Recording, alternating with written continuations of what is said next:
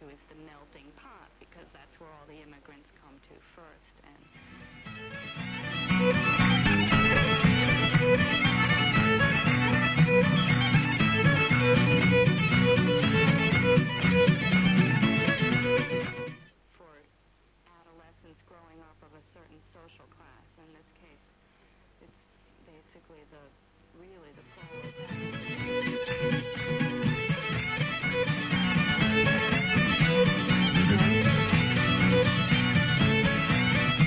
Radio Dreieckland. Radio Dreieckland mit seiner Donnerstagssendung. Ihr habt jetzt schon eine halbe Stunde mit dem Musikprogramm gehört. Guten Abend, hallo Radio Dreieckland. Endlich scheint es, dass wir es geschafft haben und ein Mikrofon gefunden, was funktioniert. Also wir beginnen jetzt von sechs bis halb sieben mit aktuellen Informationen und ab halb sieben mit unserem Magazinbeitrag über ähm, Augustin Sushi, der, einen deutschen Anarchisten, der zum Neujahr gestorben ist. Gut, zunächst wollen wir anfangen mit dem aktuellen Teil. Hauptsächlich geht es um die Schwarzwaldhof-Prozesse erstmal. Am 24. Januar beginnen die Prozesse um den Schwarzwaldhof gegen drei der Hauptangeklagten – Kurze Rückerinnerung, am 5. März 81 ist der Schwarzwaldhof mit einem riesigen Bullenaufgebot geräumt worden. Wochenlang gab es Demonstrationen, Proteste. Vier Leute von uns sind damals für bis zu drei Monate im Knast verschwunden. Gegen diese vier finden nun Prozesse statt, zunächst einmal gegen drei von ihnen, die damals wegen Paragraf 129 Bildung, Unterstützung einer kriminellen Vereinigung, Redelsführerschaft usw. So angeklagt waren. Gut, der Paragraph 129 ist nicht durchgekommen, aber Anklagen laufen wegen Landfriedensbruch, äh, Körperverletzung und was man sich so alles vorstellen kann. Gut, es gibt dazu nun ab heute eine Sondernummer von der Stadtzeitung. In dieser Sondernummer gibt es Beiträge über Knast, politische Justiz, politische Prozesse, den Schwarzwaldhof selber natürlich und zur Situation im Moment in den noch besetzten Häusern in Freiburg, die Situation überhaupt der Häuserkampfbewegung in Freiburg. Gut, die Stadtzeitung Sondernummer kostet 3 Mark und es wäre ganz gut, wenn möglichst viele Leute sie sich kaufen. Dann findet nächste Woche, also in der Woche vor den Prozessen, schon eine Reihe von Veranstaltungen und Aktionen im Rahmen dieser Prozesse statt. Das will ich jetzt gerade mal durchsagen. Am 16. Januar um 18 Uhr ist ein Treffen im Jos Fritz und zwar werden vom Ermittlungsausschuss noch dringend Zeugen gesucht im Zusammenhang mit den Ereignissen nach der Räumung des Schwarzwaldhofs. Also alle, die damals was mitgekriegt haben, es könnte wahnsinnig wichtig sein für die Prozesse, meldet euch. Am 16. Januar um 18 Uhr im Jos Fritz. Dann am 18. Januar um halb neun im AZ eine Veranstaltung zu den Schwarzwaldhof und zu den im Moment laufenden Krefeld-Prozessen. Am 20. Januar, auch um halb neun im AZ, eine Veranstaltung zu politischen Prozessen und Knast. Am 21. Januar, am Samstag nächste Woche dann, um 11 Uhr morgens eine Demonstration vom Schwarzwaldhof ausgehend zum Knast und abends ein Solidaritätsfest im AZ mit Filmen, Kultur und so weiter. Gut, am 24. Januar, am Dienstag ist es, um 8.30 Uhr beginnen die Prozesse im Amtsgericht. Das Radio wird zu diesen ganzen Sachen um die Schwarzwaldhof-Prozesse auch noch einiges beitragen. Und zwar machen wir am Donnerstag, dem 19.01., eine Sendung, wo wir uns erst schon mal beschäftigen wollen mit der Geschichte vom Häuserkampf in Freiburg, Rückblick auf die Ereignisse damals und Originaldokumente von damals, vom Radio und so weiter. Am Sonntag, dem 22.01. zu unserer normalen Sendezeit um 12 wird es eine Diskussion mit Beteiligten von damals und heute geben, ja, wo es darum geht, mal die momentane Situation der Bewegung in Freiburg einzuschätzen und auch mal eine Einschätzung der, der Prozesse, die eben am 24. dann beginnen zu versuchen. Dann während der Prozesse, die angelegt sind auf zwei Wochen, aber vermutlich länger gehen, wird jeden Donnerstag der Magazinteil unserer Radiosendung sich mit äh, knastpolitischen Prozessen, Schwarzwaldhof und so weiter beschäftigen. Worum es an jeweiligen Donnerstagen genau geht, werden wir noch rechtzeitig dann bekannt geben.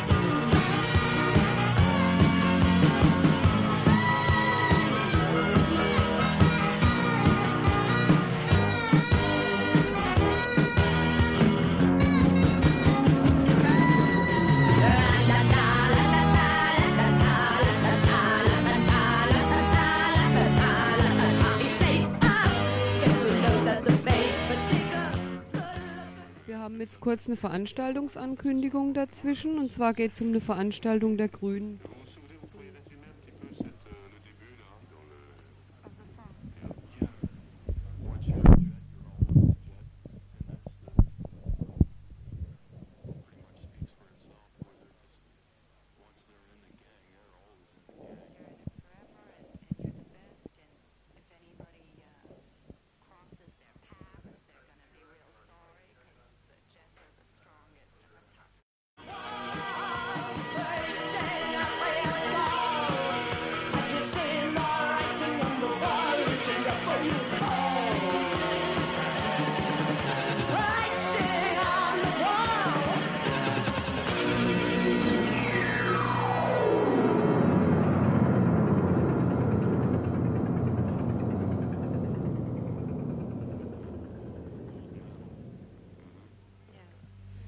Jetzt noch kurz was zum Thema Schwarzwaldhof, politische Prozesse, Kriminalisierung und so weiter. Und zwar gibt es heute, zwar gibt's heute Abend um halb zehn, morgen Abend um sechs und am Samstag nochmal um halb neun abends im kommunalen Kino den Film Das Ende der Freiheit. Das ist ein Dokumentarfilm über die Ereignisse um die Mün äh, Nürnberger Massenverhaftung. Kurz zurück, die Nürnberger Massenverhaftung am 5. März 81 äh, ist geschehen anlässlich einer Solidaritätsdemonstration mit der Räumung des Schwarzwaldhofs in Nürnberg. Jetzt dieser Film ist unter ziemlich äh, schwierigen Bedingungen gedreht worden, beziehungsweise unter ziemlich großen Repressionen. Zunächst sollte er für den Bayerischen Rundfunk gedreht werden, das wurde dann abgelehnt, weil der Filmemacher Helge Kramer schon in einem Tagesthemenbericht über die Massenverhaftungen ein bisschen zu nahe an die Wahrheit gekommen war. Er hat es dann geschafft, außerhalb von, von einem Rundfunk einen Dokumentarfilm zu drehen über diese ganzen Ereignisse. Und wie gesagt, dieser Film heute Abend, morgen Abend und am Samstag im kommunalen Kino.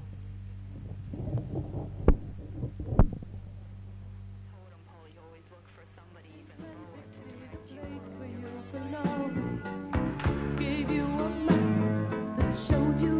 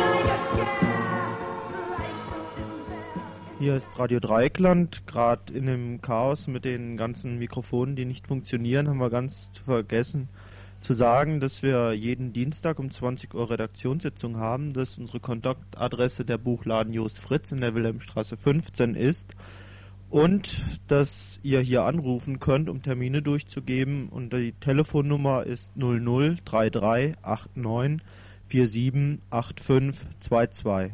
So, das haben wir damit nachgeholt und jetzt kommt ein Telefonanruf, der handelt um Datenschutz an der Frauenklinik in Freiburg.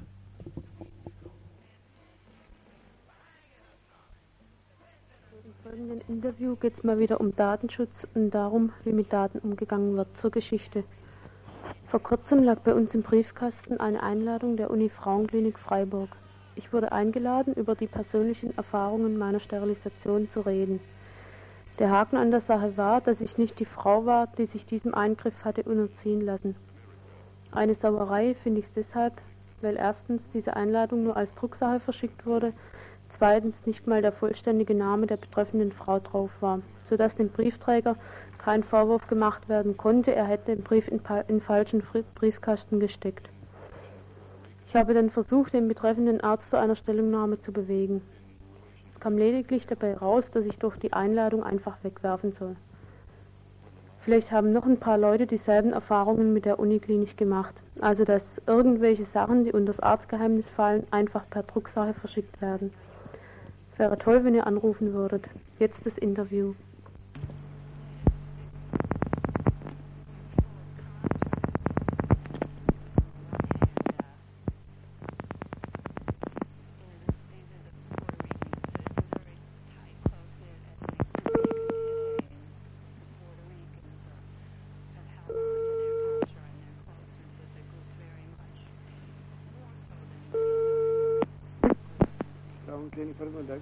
Ja, Bauer, guten Tag. Ich würde gern Dr. Schutz sprechen. Wie ist Ihr Name? Bauer. Einen Moment bitte.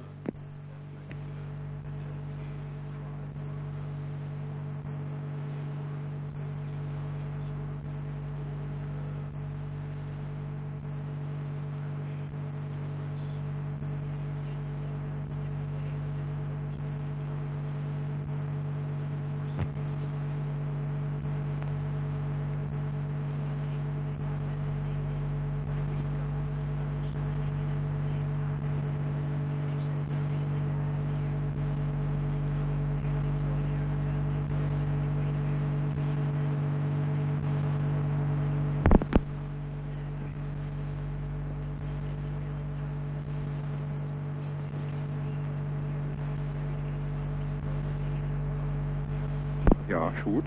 Ja, Bauer, guten Tag. Guten Tag. Äh, mir ist vor ein paar Tagen so ein Schreiben ins Haus geflattert wegen Ja. Sterilisation. Ja. Ich war eigentlich ziemlich stehen würde und wir haben die Schreibe dann weitergeleitet und jetzt kommt schon wieder so ein Schreiber und ich glaube, die wird äh, jetzt dann nicht so sehr erfreut sein, dass, dass das schon wieder falsch adressiert war. Das ist sehr ungünstig, ja. Also es war auch, diesmal war es mit Habauer oder so adressiert und das letzte Mal hat sogar der Vorname gefehlt. Ne? Und ich weiß jetzt nicht, wie ich mich ihr gegenüber verhalten soll, dass Ja, das, dann müssen wir die Frau anschreiben. Da hilft alles nichts. Haben Sie die Anschrift vielleicht?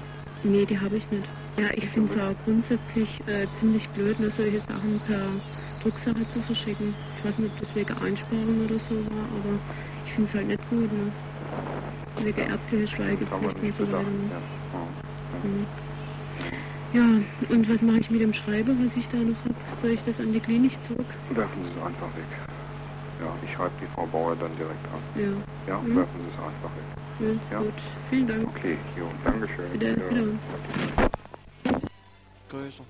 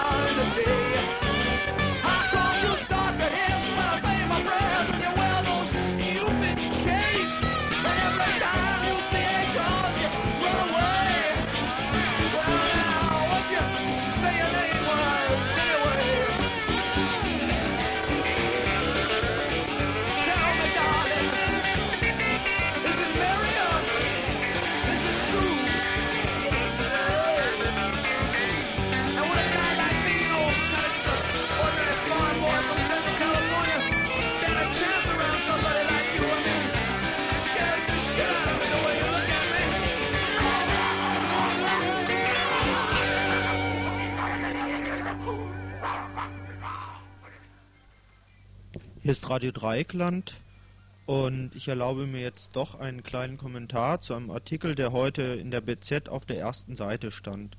Und zwar war groß zu lesen, NASA erklärt Freiburg zum Supertestgebiet. Abgesehen davon, ob die das überhaupt dürfen, weil die haben ja keinen gefragt, war der Inhalt dieses Artikels hochinteressant. Der Untertitel war Neue Methoden der Radar-Fernerkundigung werden erprobt. Es geht darum, dass vom US Space Shuttle im Sommer flächendeckende Radaraufnahmen geschossen werden von Freiburg und Umgebung. Dieses Verfahren ist neuartig in seiner Wetterunabhängigkeit. Es kann also durch Wolken hindurch Aufnahmen machen. Euphorisch spricht der Kommentar von vom hohen Nutzen, besonders im zivilen Bereich. Und es bestehe die Hoffnung, die Raumfahrttechnologie segenbringend anzuwenden, etwa für die Länder der Dritten Welt. Das Verfahren bietet sich an für Ernteprognosen oder den Umweltschutz. Soweit die BZ. Jetzt die Fragen. Wozu brauchen wir Ernteprognosen? Etwa damit die Spekulation an der New Yorker Weizenbörse noch profitabler wird? Und wozu brauchen wir Radarfernerkundigung für den Umweltschutz? Es gibt ja schließlich schon den Waldsterbe-Lehrpfad. Die ökologische Katastrophensituation ist hinlänglich bekannt. Statt zu erkunden, sollte man verhindern, anfangen, die Ursachen ernsthaft zu beseitigen. Wozu also die Radar-Fernerkundigung? Ernteprognosen, Umweltschutzerkundigungen lassen sich auch vom Flugzeug aus tätigen, außer man darf mit dem Flugzeug das Gelände nicht überfliegen, weil der betreffende Luftraum zum Hoheitsgebiet einer gegnerischen Macht gehört und man eigentlich nach etwas anderes, noch etwas anderes auschecken will, zum Beispiel militärische Objekte. Dann ist man auf Fernerkundigung natürlich angewiesen, möglichst unabhängig vom Wetter auch noch. So ist das Projekt eher als ein militärisches anzusehen und die Zusammenarbeit der forstwissenschaftlichen Abteilung der Universität Freiburg mit der NASA ist eine militärische Zusammenarbeit. Sie schafft die Grundlagen zur Aufrüstung im Weltraum. Das Militär ist überall. Denken wir daran und tun wir das was dagegen.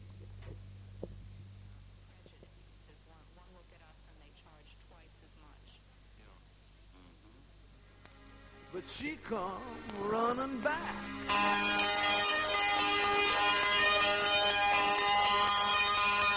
And I said, hey, look around.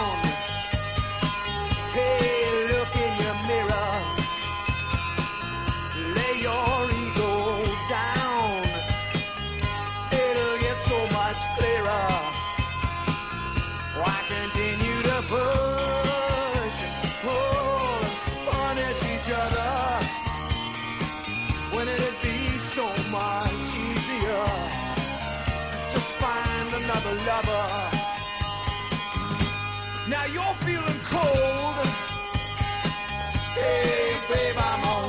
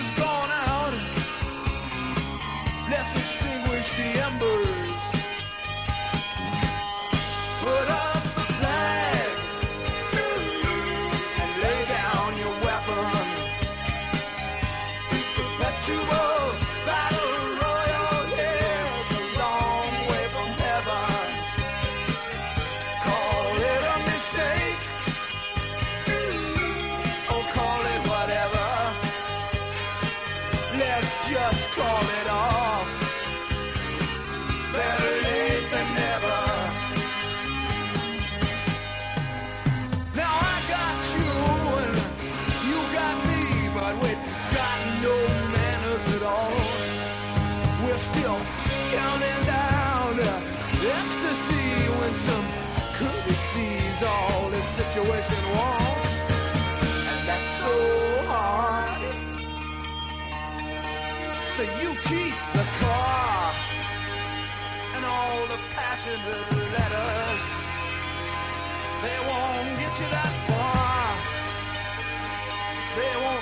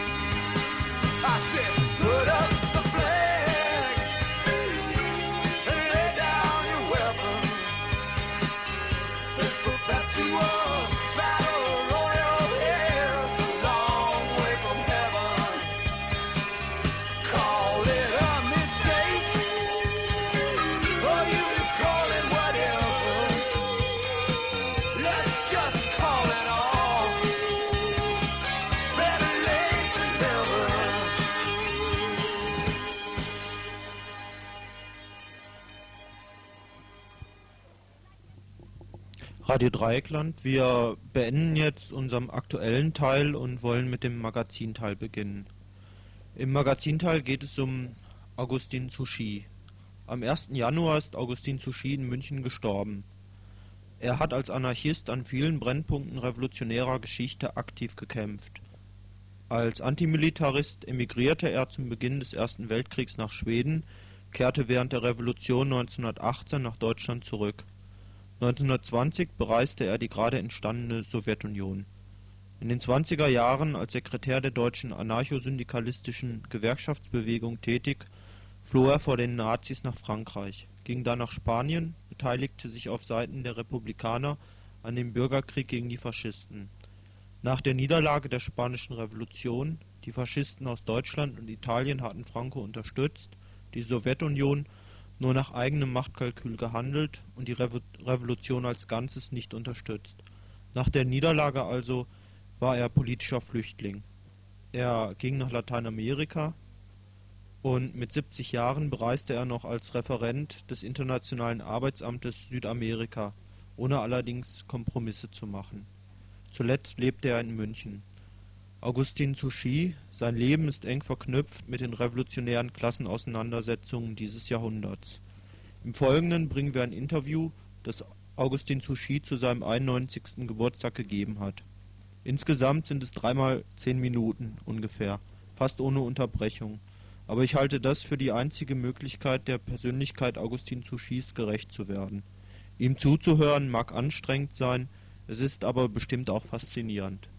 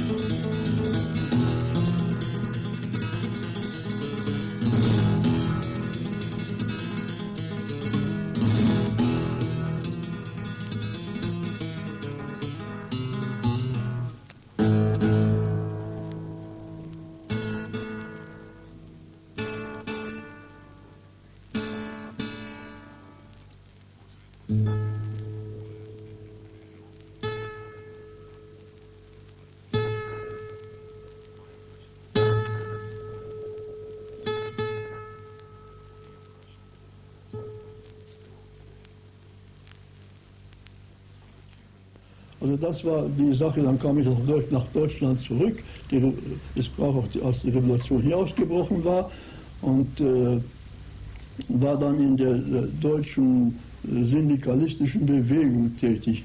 Äh, man, sie nannte sich auch anarchosyndikalistisch.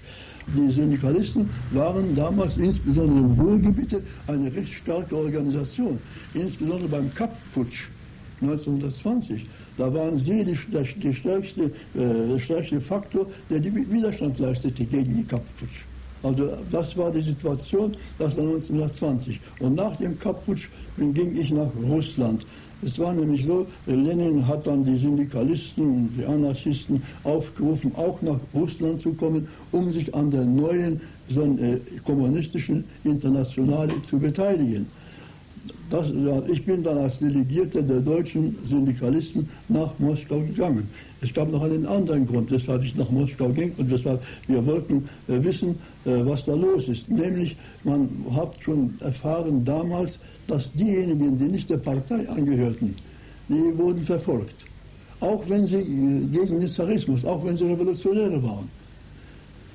Und da wollten wir wissen, was da los ist. Und so ging ich also aus diesen beiden Gründen nach Russland.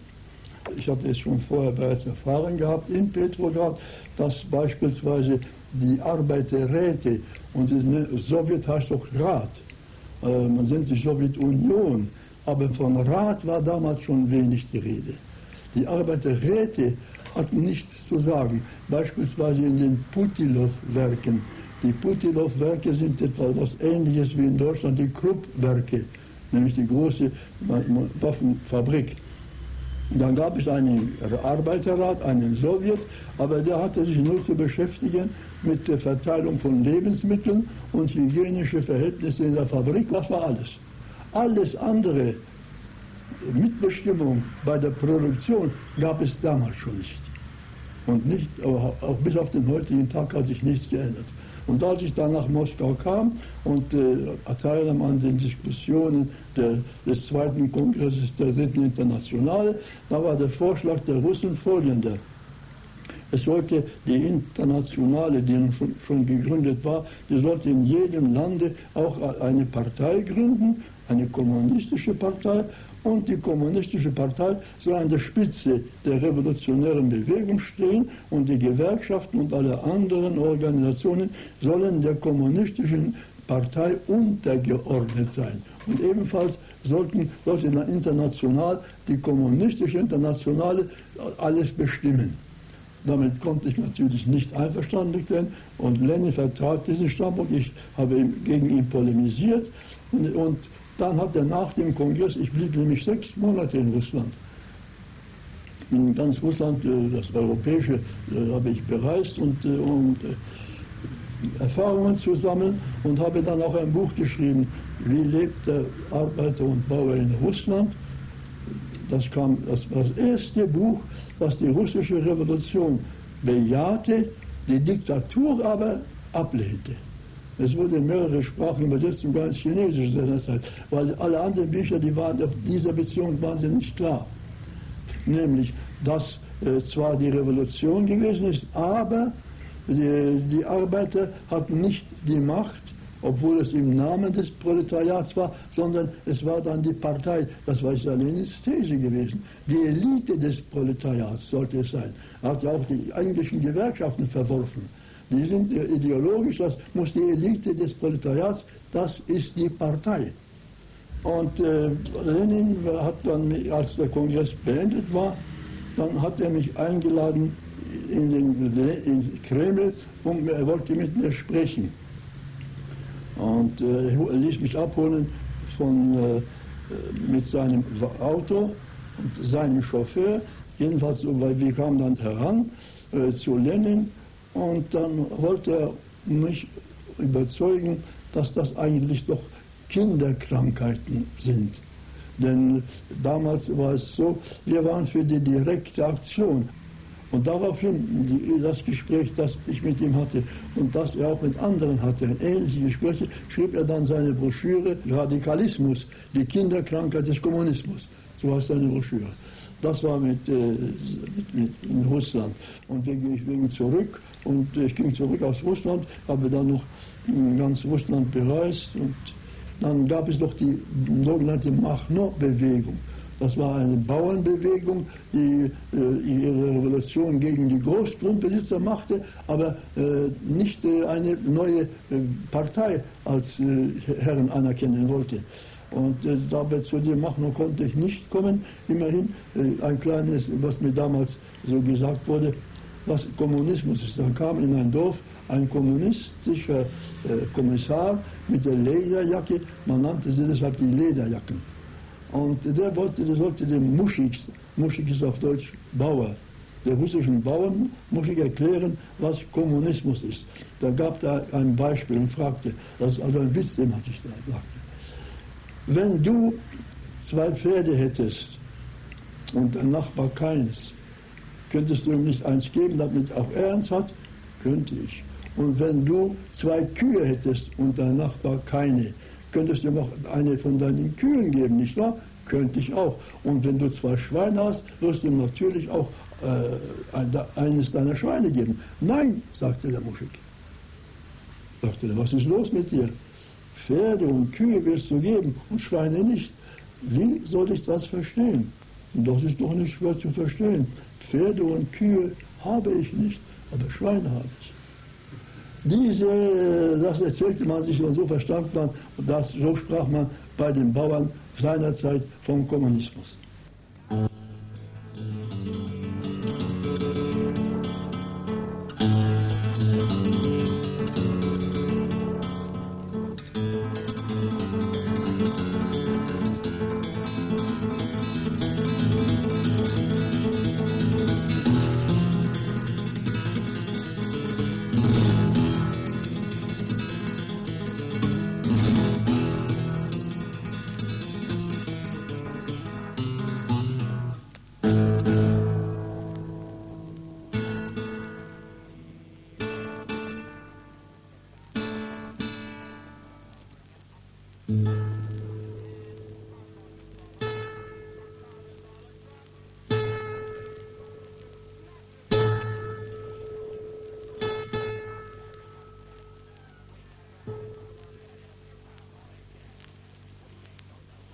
Gibt es in Deutschland auch den deutschen Dichter John Henry Mackay.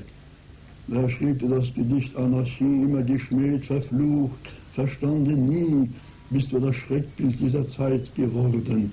Auflösung aller Ordnung, rufen sie, seist du, und Kampf und nimmer endend Morden. Ach, lass sie schreien, ihnen, die nie begehrt, die Wahrheit hinter einem Wort zu finden, bleibt auch des Wortes rechter Sinn verwehrt. Sie werden Blinde bleiben unter Blinden. Du aber Wort so klar, so stark, so rein, das alles sagt, wonach ich ruhelos trachte, ich gebe dich der Zukunft. Sie ist dein, wenn jeder endlich zu sich selbst erwachte. Kommt sie im Sonnenblick, im Sturmgebrüll, ich weiß es nicht. Doch sie erscheint auf Erden. Ich bin ein Anarchist. Warum? Ich will nicht herrschen, aber auch beherrscht nicht werden. Das war der deutsche Dichter John Henry Mackay. Er lebte noch, bis äh, Hitler an der Macht war. Ich kannte ihn persönlich, er lebte in Berlin. Er stammt, sein Vater stammt aus, aus England, aber er war in Deutschland ein Deutscher. Und er war ein sehr bekannter deutscher Dichter seiner Zeit. Inzwischen war Mussolini in Italien, der ist 21, 22 damals gemacht, in Deutschland war Hitler an der Macht und in Spanien war äh, 1931 die Monarchie gestürzt worden, aber nicht durch eine Revolution, durch Kommunalwahlen. Die Kommunalwahlen hatten, äh, also da hatten die Republikaner die Mehrheit. Und der König aus Angst wohl ging außer Landes, ging nach Rom und lebte da unter Mussolinis Schutz. Da wurde in 31 die Republik proklamiert. Das ist übrigens die zweite Republik, denn die erste spanische Republik war 1870, 71.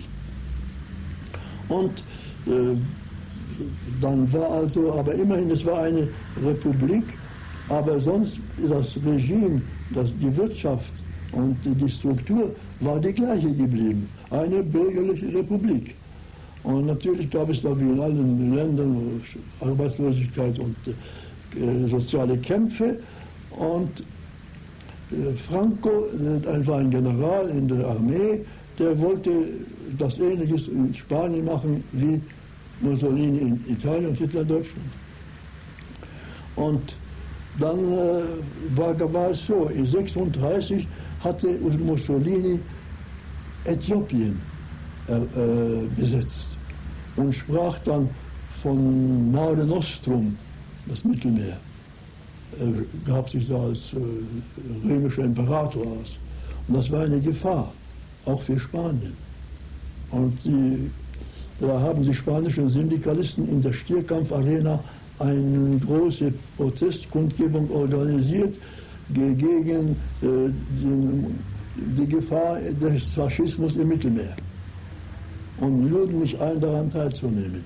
Die sollte teil, stattfinden am äh, 19. Juli 36. Und ich bin schon eine Woche vorher nach Barcelona gefahren und als ich da ankam, dann äh, am nächsten Tag wusste man schon, dass da etwas vor sich geht. Es war nämlich so, äh, die, in Spanien in der Arbeiterbewegung, äh, insbesondere in den Gewerkschaften, waren die Syndikalisten der stärkste Faktor. Und da gab es natürlich viele Arbeiter, die Soldaten waren aufgrund der allgemeinen Wehrpflicht. Und äh, die haben uns immer unterrichtet, die Gewerkschaften, dass da eine Kaserne vor sich geht. Und die haben uns äh, gesagt, wir werden euch sagen, wann Franco, also wann der Putsch losgehen würde. Man wusste schon davon. Und tatsächlich, äh, die- nach einer Woche vorher haben sich die Gewerkschaften schon vorbereitet. Es war, gab nämlich die Syndikalisten und die Anarchisten. Die Syndikalisten nannten sich die Konföderation der Arbeit, CNT, und die Anarchisten FAI, Föderation Anarchista Iberica, die Iberische Anarchistische Föderation. Und die arbeiteten zusammen und die wollten nicht, dass auch in Spanien der Faschismus kommt und bereiteten sich auf eine Abwehr vor. Und äh, versuchten und bekamen auch einige Waffen, primitiv, wie immer es war, aber dann haben sie auch äh, Verbindung gehabt mit den Kasernen und die, die würden helfen, würden dann den Waffen geben, kurz, und so haben äh, sie sich die Abende vorher darauf vorbereitet. Ich ging ebenfalls dahin einmal in ein Gewerkschaftslokal, wo man sich da äh, damit beschäftigte, wie ein Gewehr zu hantieren ist. Und ich wollte da auch versuchen, aber ich war, ich war damals äh, 44, aber ich habe niemals ein Gewehr in meinen Händen gehabt. Ich war immer Antimilitarist. Da sagten die, ach, lass das nur sein, dich brauchen wir für andere Zwecke. Und tatsächlich, die Genossen hatten recht, als sie sagten, du kannst uns auch helfen auf andere Weise, nämlich als dann der Kampf gef- geführt wurde und wir gesiegt haben, dann habe ich im Radio in Barcelona in Deutsch, Englisch und Französisch, weil ich in den Sprachen, ich war äh, es war mir leicht, Sprachen zu lernen, äh, gesagt, in Barcelona äh, haben versucht die Generäle Godet und Padet ihren Putsch, aber die Arbeiter haben auf den Straßen äh, dagegen gekämpft und sie haben den Putsch niedergeschlagen. Und tatsächlich, als ich das gesehen habe, wie die Arbeiter mit bloßen Revolvern, mit einigen alten Gewehren gegen die Tanks und gegen die Kanonen vorgingen, das war so ähnlich, wenn, als wenn man äh, als Kind die Indianergeschichten liest. Aber es ist eigentlich gar nicht so schwer zu verstehen. Die Tanks und die Kanonen auf der Straße konnten die nicht in Aktion treten.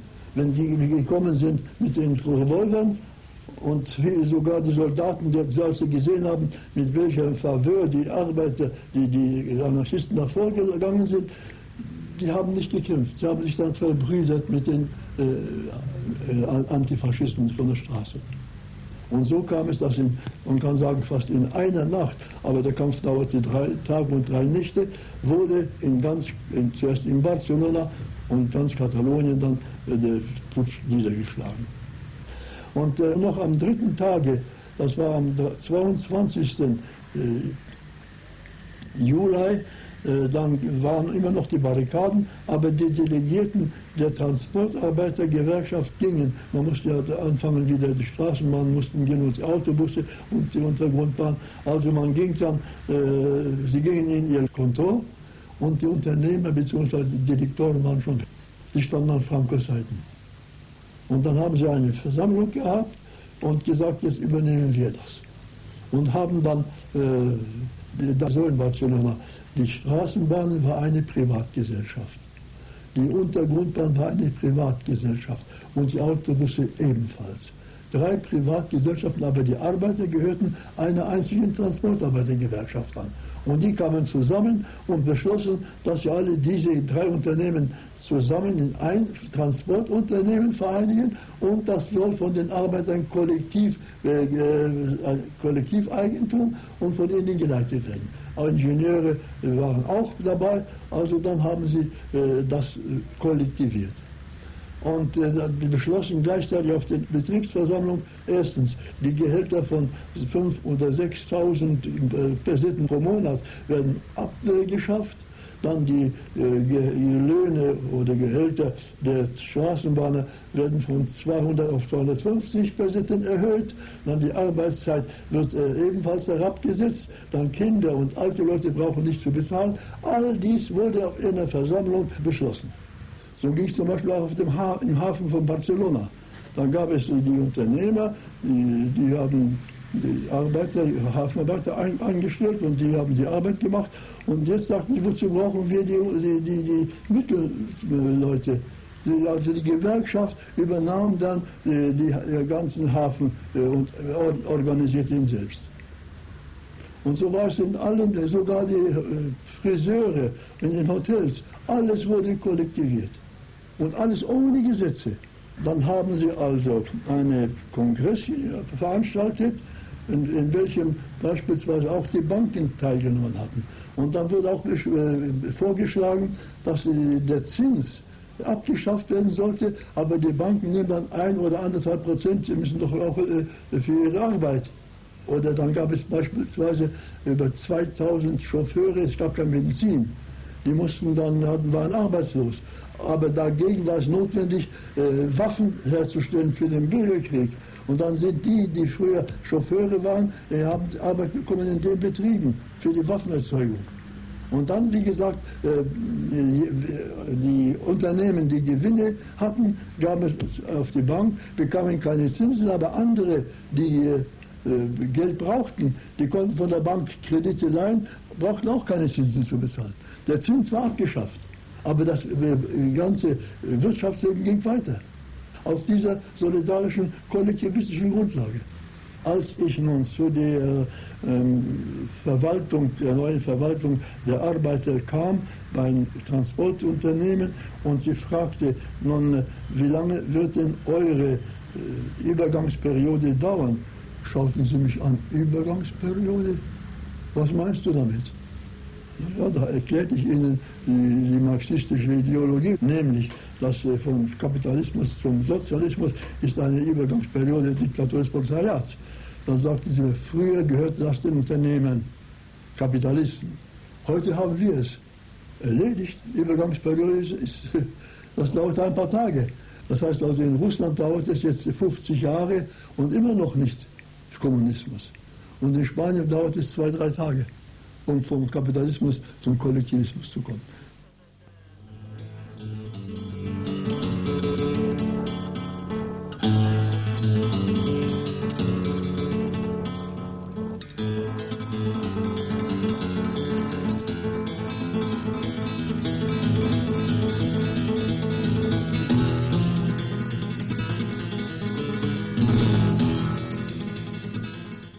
A las barricadas, a las barricadas, por el triunfo de la Confederación.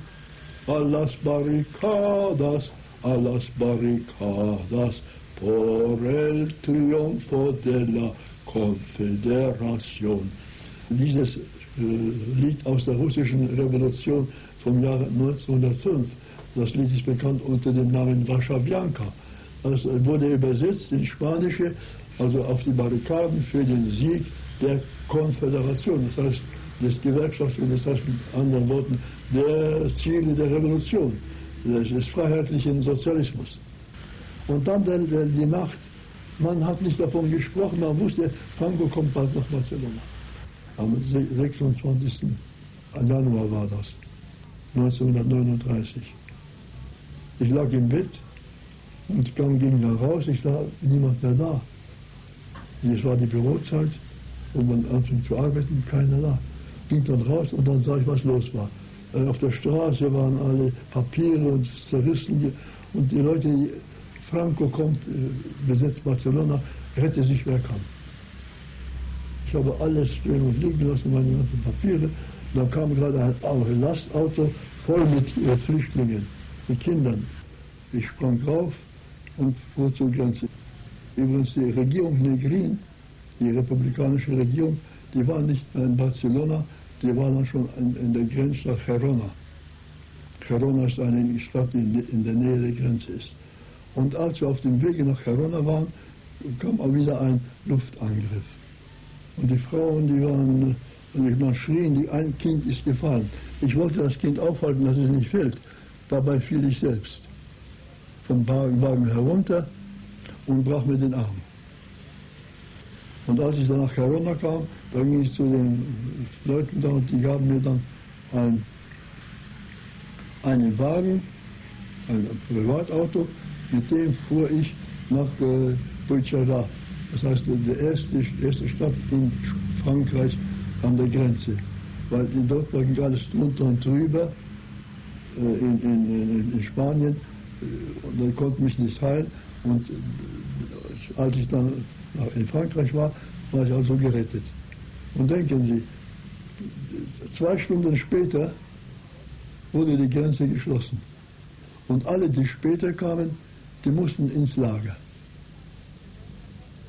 Und ich bekam also nicht ins Lager und dass ich mir den Arm gebrochen habe, hat mich vor dem Lager gerettet. Da dachte ich an äh, das äh, Wort von äh, dem spanischen Dichter, der da sagte, nur einmal que por bien no venga, kein Übel, das nicht auch etwas Gutes brächte. Das war im Januar 39 und im August 39 brach der Krieg aus, der Weltkrieg, und da mussten alle in Deutschland geborenen Personen ins Lager. Dann kam ich also sowieso auch ins Lager. Das war in, in, der, in der Bretagne, bei Quimper, ein kleiner Ort. Dann war ich einige Monate und dann wurde ich entlassen, weil dann ein Gesetz gemacht wurde, eine Verordnung, diejenigen, die mit Französinnen verheiratet sind, die können und auch mein Sohn Franzose, ich wurde entlassen. Aber nach ein paar Monaten wurde diese Verordnung wieder umgestoßen. Da musste ich wieder ins Lager, in ein anderes. Und dann in diesem war ich, als die Reichswehrsoldaten kamen. Und da ist es mir gelungen, als die Deutschen kamen, über die Mauer zu springen. Das war eine alte Fabrik, wo wir untergebracht waren, um mich im Kornfeld zu verstecken und ging dann zu einem äh, Gewerkschaftssekretär, den ich kannte, äh, in, in Nantes, und der gab mir Papiere als Franzose. Und äh, überall zeigte ich diese Papiere und da kam ich als Nordfranzose bis nach Paris. Und später äh, gelang es mir als spanischer Flüchtling, denn ich bin ja während des spanischen Bürgerkriegs Spanier geworden.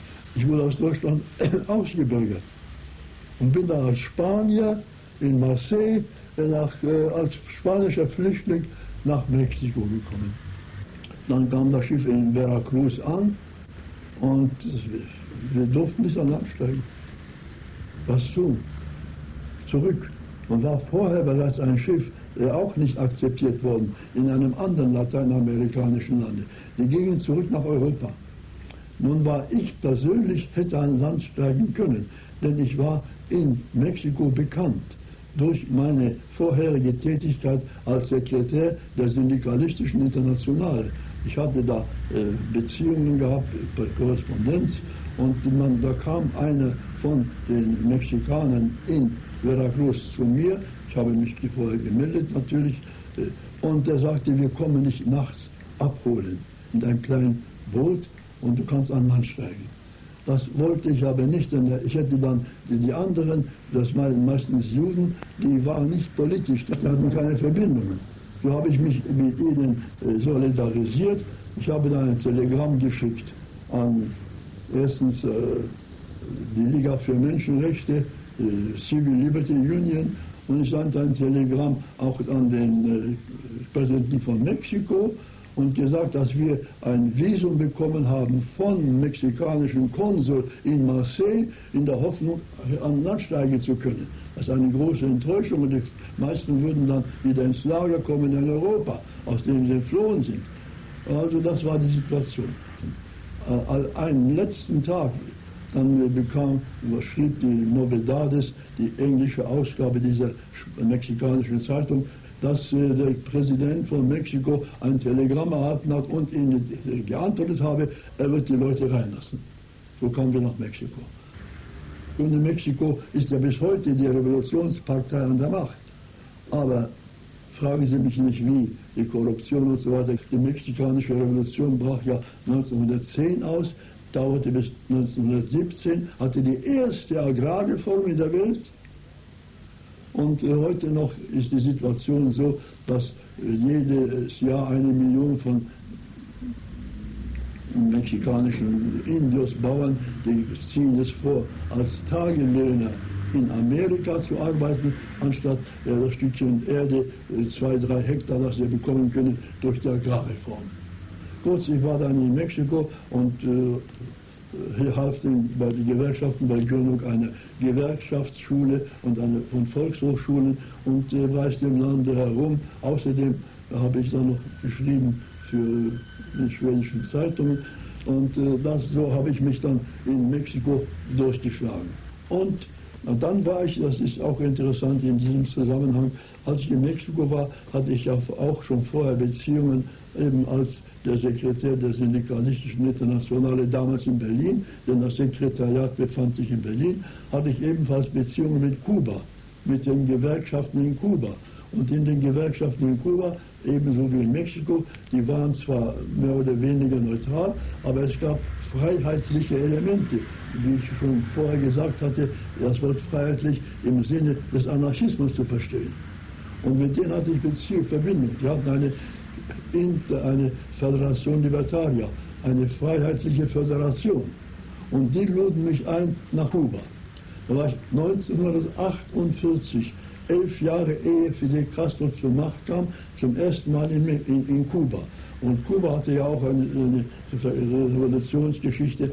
Kuba war das letzte Land, das seine Unabhängigkeit erkämpfte. 1900 erst. Während alle anderen äh, Länder Lateinamerikas schon lange vorher sich von Spanien unabhängig machten. Und Kuba war das letzte Land. Die luden mich also ein, die kubanischen äh, Gewerkschaften äh, bei ihnen Vorträge zu halten. 1948 elf Jahre ehe Fidel Castro zur Macht kam. Und dann habe ich auch einen Vortrag gehalten in der Universität und da kam auch ein junger Mann, der den besuchte.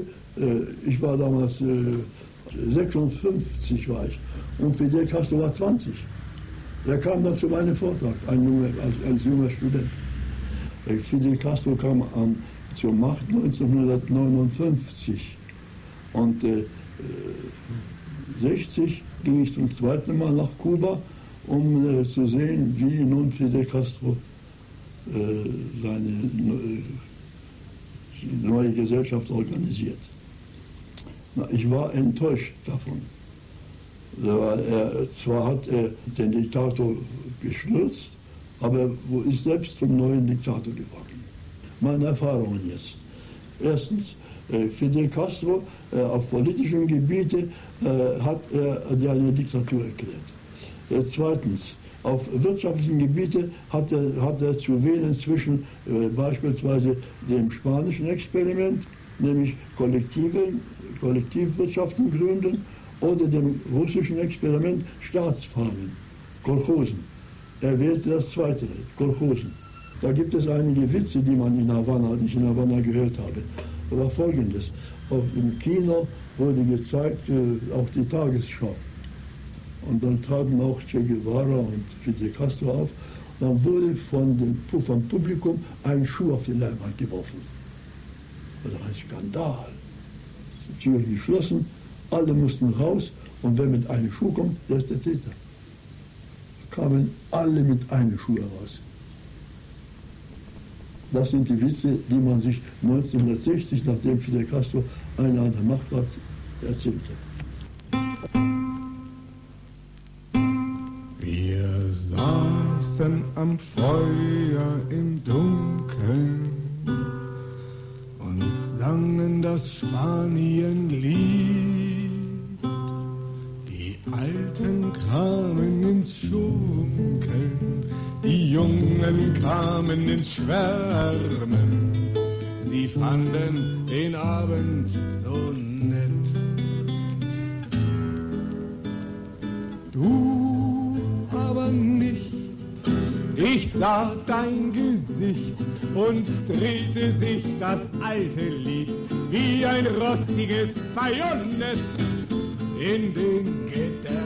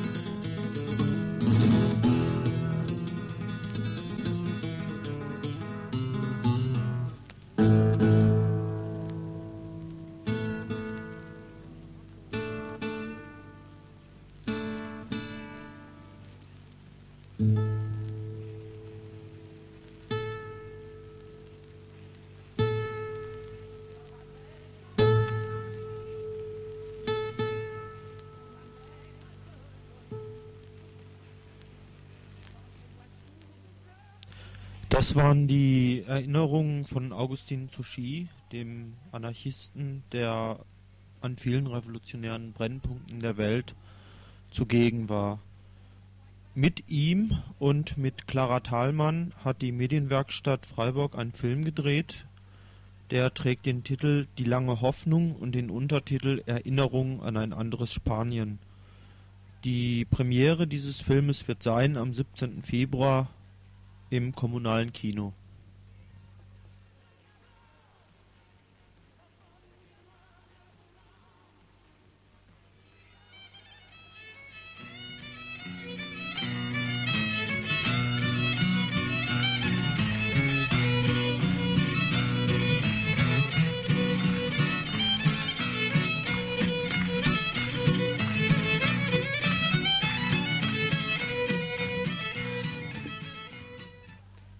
War's für heute. Am Sonntag um 12 hört ihr uns wieder und zwar zu dem Thema Krise in den linken Medien. Wir haben hier zwar heute nur eine Mikrofonkrise gehabt, die Stadtzeitung hat eine größere Krise. Deshalb wird es auch nicht wie vorgesehen um die Stadtzeitung gehen, sondern es wird um die Taz und die Situation in der Taz gehen. Dann am nächsten Dienstag wieder um 17.30 Uhr mit einer halben Stunde Musik und ab 18 Uhr eine Stunde Sendung Radio Dreieckland.